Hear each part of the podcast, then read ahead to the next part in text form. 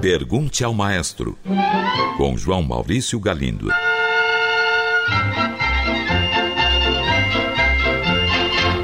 Olá, amigos.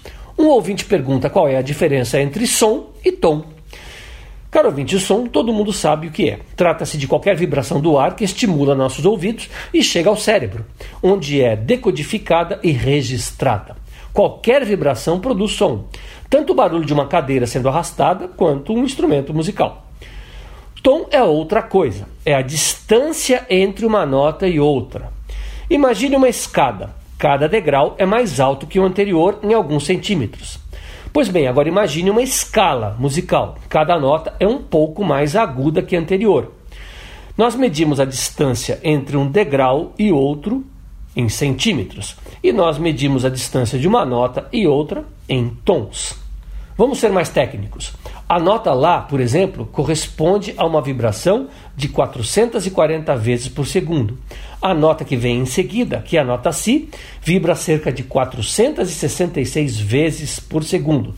Isso é um tom. Se nós dividirmos um número pelo outro, esse é o coeficiente matemático que define um tom. Só que nós, músicos, não ficamos fazendo contas. Aprendemos a identificar um tom, dois tons, três tons, meio tom, etc., treinando nosso ouvido. Não é uma identificação matemática, é uma identificação musical. Um ouvinte pergunta se algum dos grandes compositores de música erudita conseguiu enriquecer. Caro ouvinte, alguns conseguiram sim ganhar um bom dinheiro. Este foi o caso de Giuseppe Verdi, Johannes Brahms e Charles Gounod, para citar um italiano, um alemão e um francês. Mas veja que os compositores só passaram a ter uma expectativa de enriquecimento no século XIX, após a Revolução Francesa, com o fortalecimento da burguesia. Antes disso, os artistas trabalhavam para a aristocracia ou para a igreja e tinham uma posição social muito mais baixa. Mozart morreu atolado em dívidas e Haydn conseguiu ganhar algum dinheiro só no final da vida. Tendo falecido em 1809, viveu seus últimos anos numa nova ordem social e econômica. Aliás, ele ganhou dinheiro na Inglaterra e aquele país foi uma exceção.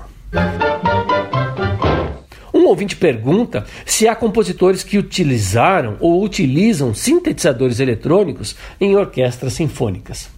A resposta é sim, caro ouvinte. Desde que os instrumentos eletrônicos começaram a surgir, no início do século XX, alguns compositores atentos escreveram obras que os incluíam. O primeiro desses instrumentos chama-se Teremin e foi inventado por volta de 1920 por um russo chamado justamente Lev Teremin.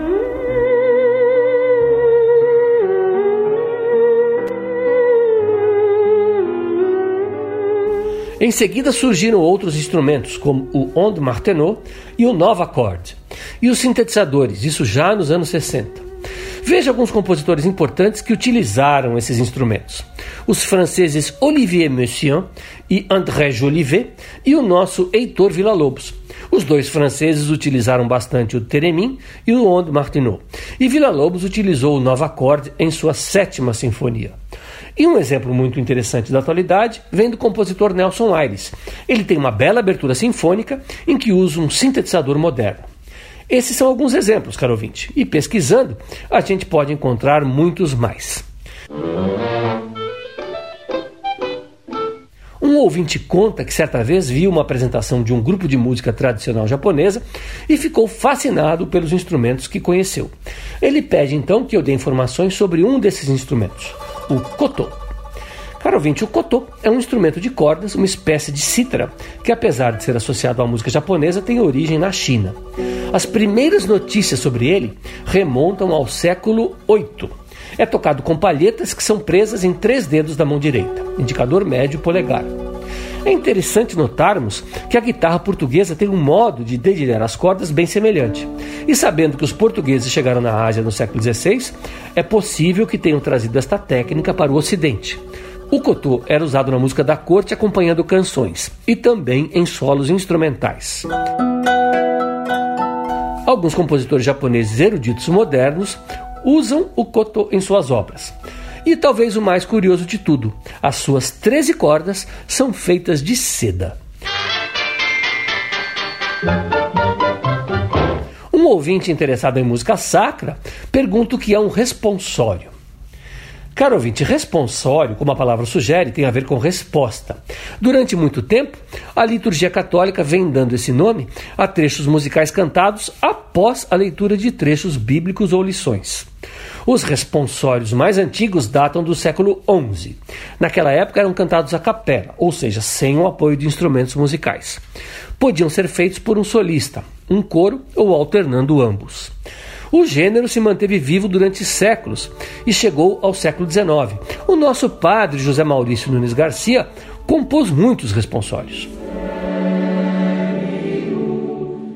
E se você, caro ouvinte, um dia for uma missa católica, verá que após a leitura de um trecho da Bíblia, é possível que o padre convide a congregação a cantar. É o responsório vivo até os dias de hoje. Um ouvinte enviou esta mensagem.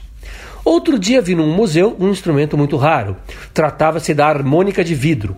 No mostruário, dizia que foi desenvolvido por Benjamin Franklin, a mesma celebridade norte-americana que inventou o para-raio. Você poderia falar um pouco sobre este instrumento? Há repertório para ele escrito pelos compositores mundialmente conhecidos? Caro ouvinte, o que Benjamin Franklin fez em 1761 foi melhorar uma prática cujos registros datam desde o século XI na Pérsia. Foi de lá que a prática de tocar copos de vidro com água foi exportada para a Europa.